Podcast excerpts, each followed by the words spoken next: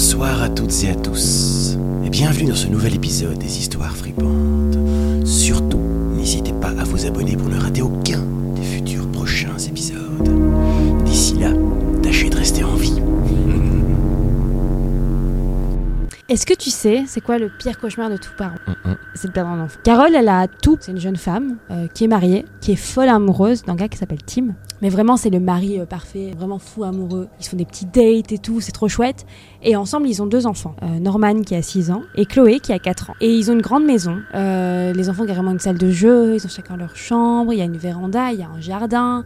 Il y a même Tim, il peut avoir sa salle de bricolage. Carole, elle peut avoir sa salle genre où elle fait ses trucs à elle et tout. Vraiment, ils sont trop heureux. Jusqu'à ce que Norman disparaisse. Il a 6 ans et ça fait seulement quelques semaines qu'il a commencé l'école primaire. On le voit ce jour-là sortir de son école. Tout le monde dit qu'il monte dans le bus. D'ailleurs, il y a la déposition du chauffeur de bus qui dit que il a bel et bien vu Norman. Et d'ailleurs, il s'en rappelle. Norman, quand il est descendu du bus, il a trébuché. Mais au lieu de pleurer comme euh, n'importe quel enfant, il a rigolé. Ça l'a fait rire de tomber. Et le chauffeur s'est dit, voilà, c'est vraiment un, chouette petit garçon, quoi. C'est la dernière personne qu'il a vu vivre. Norman ne rentre jamais à la maison ce jour-là. Des battues s'organisaient, des hélicoptères, euh, des chiens. Mais le petit est pas retrouvé. On interroge les voisins, on interroge même les parents. Mais ils sont dans un état pas possible. Ça peut pas être eux, ça peut pas être les voisins. C'est ce petit garçon s'est évaporé dans la nature. Et tout ce que peuvent faire Tim et Carole, c'est tous les matins aller au commissariat de police et implorer la police de faire quelque chose, mais le temps passe et Norman n'est pas retrouvé, mais rien du tout. Et comme tu peux t'en douter, Carole, elle devient vraiment surprotectrice de la petite Chloé. Elle a déjà perdu un enfant, elle peut pas en perdre un deuxième. Elle arrête de travailler pour être tout le temps, tout le temps, tout le temps avec Chloé. Même quand Chloé va jouer chez des amis, elle est avec Chloé. Chloé, elle peut même pas aller dans le jardin, alors que tout le jardin est grillagé, elle peut même pas sortir dans le jardin. Elle peut rien faire toute seule en fait. Elle est tout le temps accompagnée de Carole. Ça dure un moment et puis Carole, petit à petit, elle commence à faire confiance de nouveau à Tim pour euh,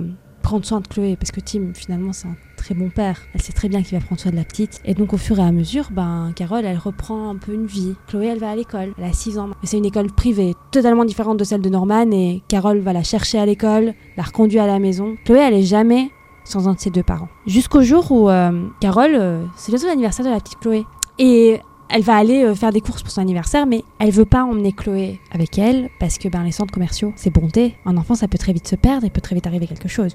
Elle veut que Chloé reste à la maison avec. Et en fait, euh, Chloé, elle aime bien rester avec son papa parce qu'il lui permet de faire des choses que sa maman lui permet pas de faire. Il lui permet euh, parfois de sortir et d'aller s'amuser dans une plaine de jeux. Il est toujours là pour la surveiller, hein, mais elle peut aller à l'extérieur enfin. Il lui permet d'aller jouer dans le jardin. Le jardin, comme je répète, qui est totalement grillagé, donc il y a aucun risque. Et ce jour-là, Chloé, elle demande de sortir. Sa maman est partie. Et Tim, il la laisse, il l'habille même. Il fait chaud ce jour-là, mais il l'habille même avec des vêtements longs pour pas qu'elle se blesse si jamais elle tombe. Et toutes les 10 minutes, il va la surveiller. Donc il est dans son canapé dans le salon et toutes les 10 minutes il sort dans le jardin pour s'assurer que Chloé est toujours là. Il sort, il la voit en train de jouer avec sa poupée, tout va super bien. Mais est-ce que tu sais ce qui est pire que de perdre un enfant? C'est d'en perdre deux. Carole, elle, est sur le chemin du retour quand elle reçoit un coup de téléphone. C'est la police. Chloé a disparu. Elle s'est évaporée comme son frère, dans un jardin qui est complètement grillagé. Timmy fait sa déposition, il dit que il l'a laissée seule 10 minutes. Vraiment. Il la voit encore sur la terrasse en train de jouer avec sa poupée. Il l'a laissée seule 10 minutes. Il ne comprend pas ce qui s'est passé. Il est, il dévasté. Encore une fois, les battues s'organisaient. Encore une fois, euh, tout le monde met la main à la pâte pour essayer de retrouver la petite Chloé, mais rien. Elle est introuvable. Et euh, comme tu peux t'en douter, ben, Carole, déjà, elle, elle est hyper en colère contre Tim. Parce que c'était lui qui était censé surveiller la petite. Maintenant, ils ont perdu deux enfants. Et donc, elle s'enfonce dans une profonde dépression. Elle est hospitalisée pendant six mois dans un hôpital psychiatrique. Et quand elle revient, euh, Tim il décide de prendre une année sabbatique. Parce qu'il sait que Carole, elle va pas s'en sortir toute seule. Et puis il a envie d'être là pour elle. Il a envie de lui prouver que ils peuvent reconstruire leur vie ensemble. Et vraiment, il est parfait. Il fait à manger, il fait le ménage, il fait en sorte que Carole ait quand même une vie sociale. Et pendant un an, ils reconstruisent leur couple. Et ça va de mieux en mieux. Au bout de cette année-là, euh, ils parlent même peut-être de refaire un enfant, peut-être de réessayer. Puis Tim, il doit retourner au travail. Enfin, je veux dire, euh, l'argent, ça pousse pas sur les arbres. Il doit, il doit quand même euh, retourner rapporter de l'argent dans la maison. Et donc, Carole, elle reprend sa vie en main. Ça y est, elle refait le ménage dans la maison, elle refait la cuisine, elle va dans un groupe de soutien pour les parents qui ont perdu des enfants. Elle prévoit même de construire une plaine de jeux dans le quartier